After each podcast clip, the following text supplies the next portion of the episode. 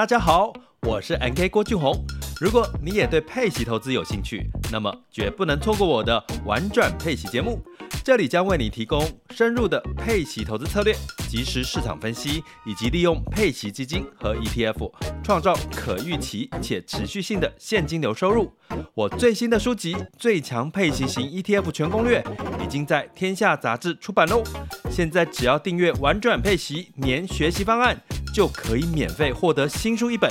让我们一起学习，共同进步。点击叙述栏连接，立即加入，开始你的佩奇投资之旅吧。嗨，大家好，我是摩尔，欢迎收听摩股史塔克。那这礼拜如果看我 IG 或者脸书，应该都看到，就是我到屏科大去演讲。那这其实是因为有个屏科大的朋友，我们在网络上认识的，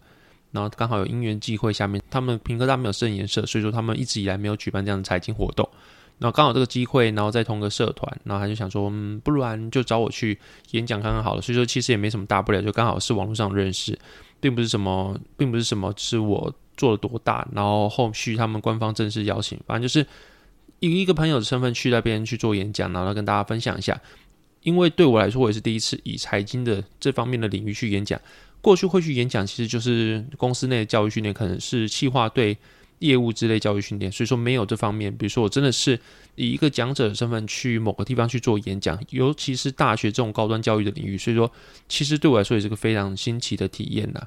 然后在去之前，其实我大概八月多还九月多接到这个演讲，然后我 PPT 其实做了大概两个月左右，然后做了大概有快要一百五十张 PPT，我觉得。我做 P 称是做的蛮战战兢兢的，毕竟对我来说，我也是没有去过，我真的不知道说我是能讲多久。然后我也很担心说，时长一个半小时呢，我会不会讲个十分钟、二十分钟就结束，然后就很干、很冷场，说从头到尾都是播 PPT，没有做其他的一些内容之类的。我是很怕说临场表现之后我是不如期待，或者是说我的表现会让我觉得非常尴尬，然后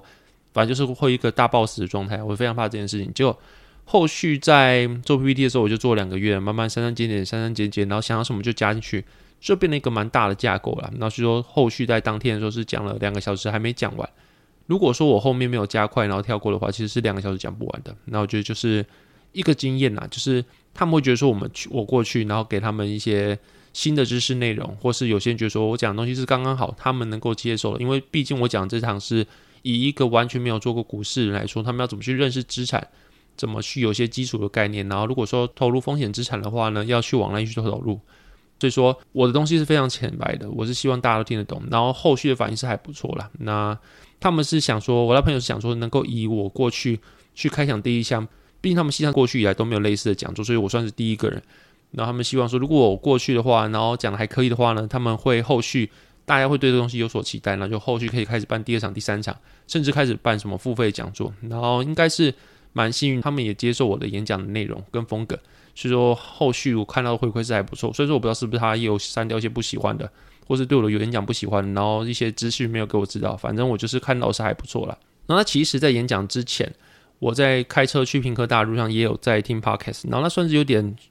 有点算是一些小小的临时抱佛脚。就是我有听播音，播音那其实他好像是跟欧叶去讲一些演讲技巧。对，我从头到尾都在做 PPT，都在想说。我有什么东西可以加入？货币学啊，基础经济学啊，然后供需啊，然后稳定通膨啊这些内容，到后面是怎么选择聪明的风险资产等等的，我就做了很多很多，做到最后一天开车上车，发现干我不知道怎么演讲诶，我就从头到尾没有好好的想怎么去讲一场完整的，然后让人听得懂，或是怎么样才是一个让人家能够理解的演讲技巧，我不知道诶，所以我在车上的时候才开始听，然后欧叶的分享是说。他认为说，如果说你真的后面没办法讲什么，你就开始做互动，就 Q&A 啊，或者说你在这边讲到什么，或是一个章节停下来开始做总结之类，反正我就学了超级多那些拖时间的方法。就当天发现我真的讲不完，就是我东西真的做太多，多到讲不完。然后另外就是，其实 Podcast 很多人就已经提过，就是我讲话速度偏快，然后大家可能会觉得我今天应该有变慢一点吧，应该有吧，我不知道，我已经有尽量变慢，就是。我后续又把这些东西跟我朋友分享，因为在那些演讲的分享、问卷调查、回馈的内容里面，其实有些是说我的讲话偏快的。那这件事情我有去跟我朋友讲，然后他是说，因为 Podcast 跟其他的不一样，是 Podcast 只有声音，然后声音对人家来说能够理解资讯，其实不如 YouTube 这些，因为毕竟没有影像。所以对一些听众或接受者来说，它更重要是声音的情感转达，因为你毕竟没办法接受那么多的资讯，因为它真的就是缺少影像辅助，所以说声音的情绪是非常重要。对一些听众来说，声音的情绪的接受是更敏感的、更为敏锐的。所以说，你声音太快的话，那对对方来说就是有压迫感，这就是一个比较不好的视听体验。当然说很多人是想要快，很多人想要慢，就像我听一些 podcast，我也觉得超级慢，然后我可能要听个一点五倍速还听得下去。但是他会觉得说，你不要讲太快，其实对听众来说或多或少会是好事，至少你的语气里面的情绪或他听起来的乐听的体验是舒服的，比较没那么快。然后这次的演讲之后，我也有这样的体验，就是我讲太快，然后我坐前排的朋友对我说，我的语速有点太快，有点像是一点五倍的 podcast 之类的。然后后续我慢慢变慢，但是他们还是觉得有点快。所以说，后续我也会以 podcast 的角度，或者在录 podcast 的时候，就先慢慢的去把我的语速放慢，然后慢慢的在我的语调里面加入一些情感。我会觉得看看这样子的话，大家听起来会不会比较能够接受，或者整个视听的体验会比较好。然后也是另外一种对于自己的学习啊。总之就是我在车上都听了很多很多 podcast 的内容，然后是关于演讲的，要听到内向人与外向人，有些人天生内向，有些人天生外向。然后其实绝大多数的人在面对群众演讲的时候都是会害怕的，然后听到这样其实蛮鼓舞的，因为对我来说就是觉得，嗯，我等下去跟一个未知的领域，去跟一些受正在受高等教育的一些年轻人去讲我的东西，我会觉得说，我会不会去那边发现很多很多其实自己的不足是上场前不知道，比如说我上去会不会开始脑袋一片空白，或是我讲东西其实是没有脉络的，讲到后面他们听不下去，或者是就像是我后面站在台上。坐在台上，然后开始讲东西的时候，其实你会非常在意每个人的眼光是不是在你身上，或者是说那些人是不是真的提早离开，或是能够留在那边听一整趟。因为我记得是六点半开始的嘛，然后讲到七点的时候有休息半个休息十分钟，就七点到七点十分是休息。那我真是错估自己的时间，然后七点开始，七点十分开始讲之后，讲到八点十八点半完全都没有休息。然后就是说。三十分钟休息一次，那后，后面一个半小时完全没有休息，我觉得这是一个时间安排的比较过于长的状况。可是也非常感谢，就是当天的学生们没有说因为人太长了，然后就真离开，完全不进来。因为过去的时候，在当学生会觉得说，老师干嘛那么在意说我是不是出去买便当，我是不是离开？那反正最后考试考得好就好了。其实。当你站在台上面对大概八九十个人的眼睛的时候，你会觉得说你是一个非常孤单或者非常需要鼓舞的状态。这时候如果有个人看着你的 PPT 或者看着你，然后给你非常专注的眼神，非常专注的听你讲东西，对你来说是非常受到鼓舞的一件事情。我就想到，我有看到当天就是有一些人就真的在我的坐的比较前面，通常坐比较前面都是比较认真的，那他们就是非常专注看着我 PPT，非常专注的听我讲话。我觉得后续我能够越讲越不紧张，或越讲越顺，然后或者越讲越没有那种脑袋空白感觉，能够把自己的东西讲出来。我觉得是有一部分就是有些人是专注的，从头到尾整场大概离开了不到五个人吧。我觉得说，这对我来说是一个非常鼓舞的事情，然后也非常谢谢当天的同学们。那从一开始的时候会非常担心说自己会不会讲不好，或者是会不会自己其实落赛讲不出什么东西，到后来真是整场讲完之后发现，哎，我完成了一个成就，完成一个里程碑，然后有种非常奇妙的感觉。就觉得说自己好像并不是来这边去讲东西给大家、给人家，然后去帮助别人，同时自己也被帮助了，好像是自己有一个学习到一些东西，有种蜕变的一种里程的感觉。反正我就是觉得非常感谢大家给我这个机会。那其实这也是一个蛮特别的历程，然后会让我想到，就是从刚开始投资什么都不懂，到后续开始慢慢进行投资，观念是从刚开始的时候到现在一路转变的。过去刚开始投资的时候，其实我刚开始是投资航运嘛，然后到后面开始慢慢有些转变。那做非常效率派的，就是说投资对我来说就是一个非常看重效率、非常看重理论的东西。到后来晚期之后，你真的经历熊市或者渐渐的开始看到很多很多人的思维啊，很多很多人面对压力有不同的反应，甚至做出错误决定。所以你会发现，其实投资不只是理论，它还是一个非常需要它的方法，非常需要跟你这个人是不是有切合的，你能不能找自己适合的方法是非常重要的一件事情。好比说，就是过去的时候，一开始的时候就是做航运，那当然不用讲，因为那是一个非常高风险的事情。然后我有活下来，其实是运气。后续开始做指数投资的时候，我会觉得说，你去杠杆一点五倍、两倍回撤，几乎是不会死的一件事情。为何不做这件事情？然后到后来真的经历熊市，你会发现，其实杠杆两倍的话，在三十趴的熊市下跌下，其实不会死的。你就资产赔了六十趴，但理论上你撑过的话，你的效率还是会比大盘好。但是问题是，当你如果今天假设你已经六十五岁，你又已经杠了。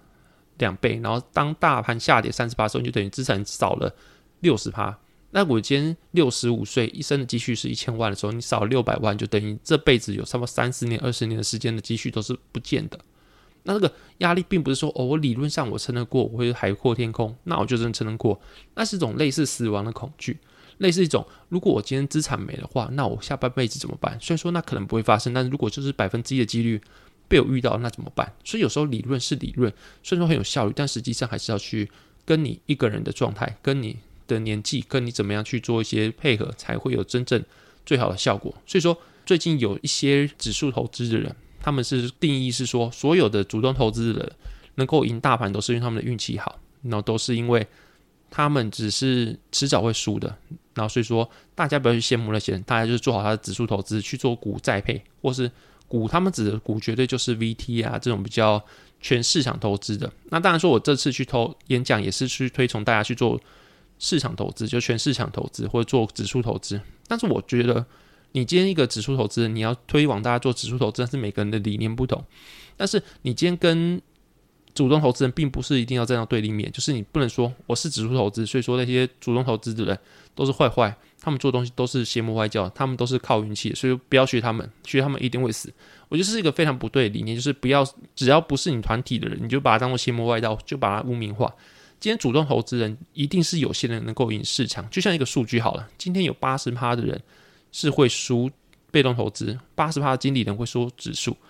但你换句话说，就是有二十趴的能够赢指数。同样的一个数据，看你要怎么去解释。但是卖指数客人一定会说，我今天有八十趴的基金经理人是输指数的，那这个去推广说你的指数是多棒棒的一件事情。但是另外的，如果我今天主动投资人表示我有二十趴的几率，只要我够认真，我还是有二十趴的几率赢指数啊？为什么我们不朝这个方面去讲？就是等于是一杯水，它走一半的时候，你可以说它只剩半杯，或者说。它还有半倍，就角度不同的话，你就有不同解读。同件事你就可以有不同解读嘛。那对我来说，就是我会觉得说，人可以去相信说你自己有成功的可能，或者是相信说自己追求卓越是可以得到回报的。但是说不一定一定可以成功，但是努力不一定成功。但是你不努力，你怎么知道你会不会成功？如果你今天有一个人他想考大学，那你刚刚讲说，反正八十趴的人考不上台大，九十趴人考不上台大，那干嘛读书？那正是个很奇怪的事情！为什么你要去限制一个追求卓越的人，他在成功的路上去努力呢？就算最后他没有成功，好，至少他努力过了。为什么一开始就要注定自己平庸？那注定自己平庸就算了，为什么要去叫其他人也平庸？叫人家连试都还没试，就叫人家平庸？就是他们觉得说打败大盘不可能，或者打败大盘只是暂时的，或是他们打败大盘只是用一些邪魔歪道、运气好方法。但是今天就一定有方法是绝对可以打败大盘，然后又无风险。怎么说呢？就像我自己是一个指数投资人。但我是择时的主动交易指数投资人，那别人会觉得有点奇怪，就是你用指数择时交易，不就是有可能会看错吗？但如果你今天不择时交易，就全部放在你的期货好了，在台湾零零五零的保管费大概是零点四左右，那如果你做期货，一年的保管费大概是零点三多、零点二多，就是你的费用其实比你放零零五零还要低的。这个情况下，如果你不把保证金全部放在期货的账户，你可能放个五成，五成拿出来。在你的资金量比较小情况下，去均匀的分配在各种不同的网银的活存账户里面，你其实可以拿零点，你可以拿两趴、三趴以上的活存优惠。那这个情况下，在你没有任何风险的情况下，你就已经赢同样资金量全部放在零零五零、放在 VT 的人至少两趴以上的年化报酬啊！这样的话，怎么可能不会赢？诶，这是完全没有风险的事情诶。你觉得做股市比较风险，还是放网银拿活存利息比较风险？觉得是放股市啊？所以说，无论熊市、牛市，我都可以挣两趴。起跳，那对我来说是不是一个非常无风险的感觉？那的这件事情是那么容易去被理解，或者你只要善用工具，你只要想过就知道。但是那些指数投资人在污名化主动投资人的时候，会认为说这些都是运气，或是想都不想有这个可能，他们就已经放弃了自己可能之后，再去批评那些去追求卓越的人，说你们都是靠运气，你们都是邪魔歪道。我觉得这是非常不对一件事情啊！就是彼此都有自己的投资方式，那就是互相尊重。那我这些指数投资人，我也认为说新手来说，或是。在一个你本业很好的情况下，指数投资是你最佳的方式，但不代表说不能不做指数投资、不听你的意见的都是邪魔歪道，都把它打成坏五类之类的。我觉得这是没有意义的事情啊。那这次演讲完之后呢，有一位同学问问题，其实我发现就是对于一些人来说，投资最重要的东西其实是逻辑，就是核心。在你还没开始投资之前，你要开始有自己的一套理念。那这套理念是要经过检验，或是你的逻辑去检验过的。相信这个东西是。能用的，它是有逻辑的。不然的话，如果你相信说哦，存股可以让我致富，好了，但是这个东西你要怎么知道它是不是真的假的？就等于说我相信猫有五只脚，然后你就开始一路相信下去，对谁都这么说，然后一路就是朝这个方向去努力。但是你没有验证过，后来发现猫其实只有四只脚的话，那等于一路以来努力都是白费的，因为你根本就是用错误的东西、错误的出发点去做，专门为这件事情去做出发。那如果你的前提是错的话，其实你很多东西是徒劳无功。可是另外的，如果你今天一个东西是验证过了，然后你用这个方式去出发，其实你可以很有效去分辨各种不同的资讯，就像是股市的报酬是来自哪里，或是股市参与股市是为了什么。那对于一些同学来说，或者对于我最近听到一些来说，其实他们不懂是我要拿的是高股息，还是我拿的是资本利得，就是我要投零零五零，还是零五六，还是零零八七八等等的东西，这些比较简单的问题。然后过去的我，就像我讲，过去的我是非常理论派，我听说无脑都零零五零就对。如果你跟零零八七八或零零五六去比，零零八七零零五零，绝对是最好的选择。那如果有更好选择，那一定是 VT 或者是 SPY，就是标普五百或者全球市场指数这样子。那可是现在我会认为说，其实交易是跟一个人的生活风格是绑在一起。那这个东西就讲到，就是投资对你来说是什么东西？对于年轻来说，投资就是让你能够累积到老时候能够财富自由的一个方式。简单来说，就是你希望你投进去的钱能够最有效率的去变大，然后最后你老的时候可以拿这笔钱来花。所以在这个二十年到三十年之间的阶段之后，你希望的钱是用最大的效率去做成长了。那时候你就非常适合投在零零五零或是 VT 或是 SPY 这种全市场指数，因为他们最没有风险，然后会帮你太强流弱之外呢，它还能够让你得到最高的效率。那比起它，你可能投零零五六或是零零八七八是非常不适合的事情。所以说，你今天如果是个年轻人问我说，你该买零零五六、零零八七八还是零零五零 VT？我觉得推荐你先是 VT，然后后面第二好的还是零零五零，然后零零五六跟零零八七八我是完全不建议你的。但是如果年轻人他是有金钱压力的，比如说他就是需要固定一笔钱出来，让他能够去做一些事情，比如说他家里有经济开销，然后他是不是可以投零零五六？我觉得这个情况下是可以的，但是通常情况下我是不建议投零零五六的。那当然说刚刚讲的一句话是有瑕疵，就是。你如果是需要钱，就不会放在股票市场。但如果你真的有些时候需要零零五六，那是特例的话，可以来讨论。但主要来说，你只要是年轻人，我都建议你是投指数，无论是 VT 或者零零五零，绝对不要投任何高股息的东西。那这东西其实是有它的根据在，就是有一位学生就是问我说，他想投资，但他不知道投高股息还是要投高报酬。其实也不是说高报酬，那时候我是推荐指数投资，他就不知道他投指数投资还是要投高股息的 ETF。那时候我是跟他讲说，首先你今天是年轻人，然后年轻人你到老之后，如果这笔钱才要拿出来用的话，就是最高效率才是最好的。那在过往经验，就是指数投资它的年化报酬率是七啊到九趴，甚至更多。然后相较之下，高股息它也是有年化报酬是正，大概五趴左右，四五趴到六趴之间，所以他们之间已经有非常一定的资本利得的差距了。那另外就是你的指数，你的高股息的钱是配出来给你的。那就是表示说，你到一定的时候，你的盈利是被拿出来到你的手上的。那到你的手上的时候，要先缴个二代健保税。那后续你拿出来之后，如果你要享受长期复利投资，那一定要这样，一定要把这个东西投回去。那投回去的话，还要缴一个交易税。然后在你一买一卖的情况下，你还把你本来要拿去复利的钱投拿出来，再被扒一层皮。那既然在你长期的投资之下，你的效率是非常重要一件事情，可能。年轻时的一块钱到你的年老时是可以变成六块钱的，那为何你要在前年轻的时候每一笔钱都那么珍贵情况下，却被扒两层皮，只为了拿出来再放回去呢？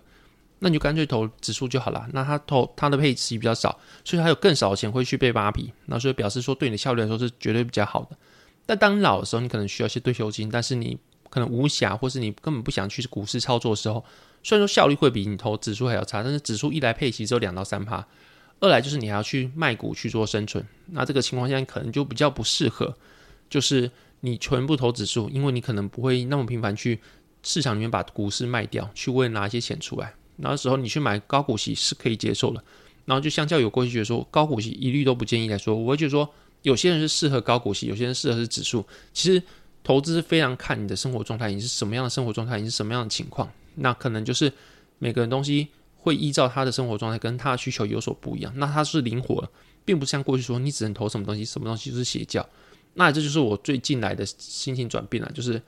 并不是所有的东西都是效率至上，可能每个人不一样，他就有不同的需求，不同适合的东西，并不是每个人的理念都跟你一样，所以说你不用因为你的理念跟人家不一样，或他的理念跟你不一样，就去抽人家，就强制人家一定要跟你一样，不然就是笨蛋。如果这东西是因人而异或因情况而异的话。但有些东西还是不要，比如说零零九零零对我来说是个垃圾。然后或者有很多东西就是你明明就是错的，但是你一直去宣导，然后就是害其他的散户赔钱，那你另外又跟他收报名费、收讲师费，又扒他一层皮，那就是一种不道德的事情。那在你不是不道德的情况下，有的东西虽然说效率比较低，但是它可能比较适合其他人，或是你可以为他设身处地想的时候，其实效率并不是那么重要的时候，那其实其他金融产品在不是最差的情况下，在不是骗人或害人，或是让人家赔钱情况下，都是有它的存在的目的，或者还是有它适合的族群的。这是我后面学到一些东西。然后接下来到市场话题，今天的市场话题其实非常简单，就是其实在这几个月来，美股都是在前低附近做打底，然后台股是相较之下比较弱，现空力之下可能流动性比较差，或是因为一些美元收紧的关系，新兴市场的货币本来就造成比较大的压力有关系。但是你看美国市场，像我上个礼拜讲的，我觉得美国市场会先落底。那目前看起来的话，虽然说我之前上个礼拜讲的就是各国央行它出现流动性的问题，或者它开始。发现它经济没办法支持那么强烈的升息之后，它开始升息的步调开始走缓，这对于美联储来说可能会是一个警讯，就是当它开始这么强烈的升息的时候，可能会让其他市场的货币承压，进而造成其他市场的一些流动性啊或者信用危机的问题。然后当个市场爆炸之后，对美联储来说可能就不是好事情，因为他不会想要看到，因为它收紧利率，然后导致其他地方爆掉，然后其他爆掉之后影响到美国市场，那就没任何的意义。因为当你看到一些资产比较高或者是通膨比较高的时候，你会希望是这个气球慢慢的消气，或者它的通膨是慢慢下来的，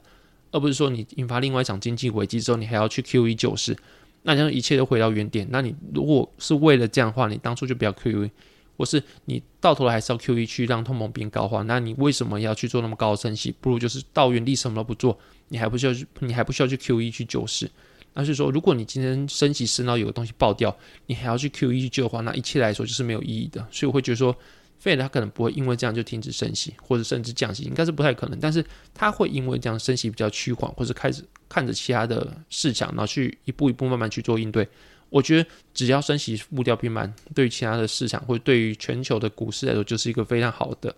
缓解的压力了。对我自己来说是这样子。那另外财报稿有提到，就是乌克兰十月粮食出口已经恢复到战前的水准。其实过去来说，虽然乌克兰跟俄罗斯一直在打仗，但是乌克兰它粮食其实还是有持续的生产。那过去之所以它的粮食出口的情况比较弱，比起过去来说产量比较低，可能是因为最大原因还是因为出口的时候受到战争去做阻碍。那当然说他们的农耕的量啊，或者他们的产量也是有影响，但是绝大部分影响会来自运输方面。那现在来说，运输渐渐的交通渐渐的开始恢复常规之后，他们的粮食输出已经回到战前水准，那表示说。供给端慢慢上来的话，其实至少对于粮食来说，他们的需求是可以被补上。那对于通货膨胀来说，也是一种开始下降的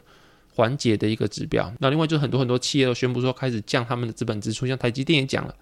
那资本支出一降，就表示他们买机台的需求变低了，或是那些原物料价格、原物料需求就变低了。那这么一来也是相对之下是一种需求减弱。那除此之外，其实这个世界是分化，蛮分化，就是有些地方它其实是需求太强，然后有些地方其实需求太弱。那刚讲需求太强，可能就是粮食或是石油等等的地方，他们需求太强，所以说导致说供给跟不上，造成通膨。但是一方面，那些二零二零年的时候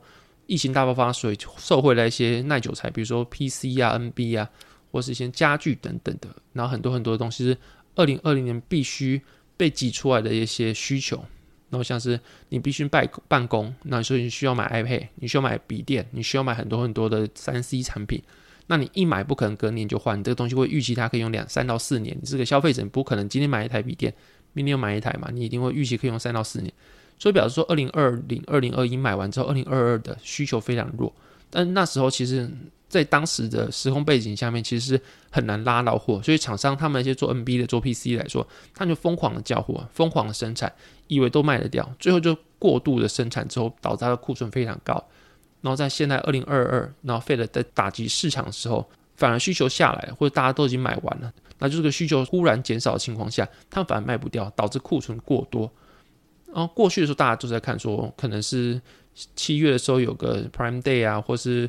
年底的时候会有圣诞节啊、黑色星期五啊等等的销售，双十一的销售会不会把那些库存去完？可是现在开始听到，就是很多很多厂商开始就是决定明年的产量可能要削减，就是去砍产能，不要生产那么多东西。那这对于供给来说，或者对去库存来说，是一个非常好的指标。就是当产能砍了之后，你就不会那么多供给，那你的需求就会，你的库存就会比较容易去被消化。那这也是个比较良好的指标。但说最后还是要看费他的态度。但是就像我在脸书讲一样，我觉得说现在很多很多指标它是非常混乱的，就是你可能会有人跟说什么十 y 减三 n 倒挂，然后这里倒挂，那可能是对过去来说，就是你只要十 y 减三 n 去做倒挂的话，一定是衰退的开始。后续百分之百预测衰退大概四五次，我忘记，反正就是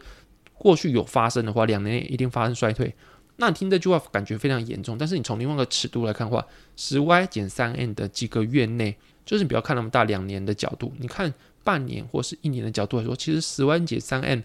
发生之后的半年或是一年内，其实表现都是很好，都是正报酬的。然后甚至是整个升息循环来说，就是你会觉得说，过去升息一定会跌嘛？其实，在刚开始升息的时候可能会跌，但是整个升息循环来说，其实股票的价格是比升息当下宣布升息当下来说还是涨得非常多的，就是它是个良好的报酬在这个循环里面。所以你会觉得说，现在是升息循环，然后又十 y 减三 n 呢，是不是一个？BBQ 的节奏，但是如果你用另外一个角度来说说，哎，其实生息循环来说，过去来说这个表现蛮良好的情况的几率比较高。那另外十 y 减三 n 在短期之内，哎，表现也蛮好的啊。就这两这个数据来说，从你不同看的角度来说，就会不同的解读。那有人解读它很差，是有没有道理？有啊，因为十 y 减三 n 晚了两年内就会必然衰退嘛。但是你看的好，它有大道理嘛？有啊，因为十 y 减三 n 晚的。发生的短期之内，它的表现是好的嘛？所以说，一个数据看怎么去解读，怎么去看而已。然后我们都不是神，都不知道从未来角度会来看说，现在未来会发生什么事情。就是我们现在几年后会发生什么事情，从你可能几十年后、几百年后会来看，你可能已经知道答案了，你可能已经看过答案。但是从现在来说，你对于未来你不会了解，因为你不是神，你不可能看到全宇宙，你不可能用宏观的角度穿越时间的洪流去看到现在或即将发生的事情，不可能嘛？所以说，一个数据你要怎么解读？其实最后赢家是谁，当下都不知道。就是一定要在最后发生了之后，回头来看才知道。哦，那时候谁的解释是对的？可是当他解释对的时候，是表示或他预测对，是表示他看的数据是对的嘛？就算你是完全不懂经济学的路人，好吧，你可能猜的比分析师准啊。就是如果分析师讲的是没有预测中，啊，你讲是预测中，但是你没有任何的基础，你就只是随便口讲讲，你也可能会赢他。所以有时候一次两次赢，或者是说。你现在去讲什么预测，其实没有什么意义。重点还是说，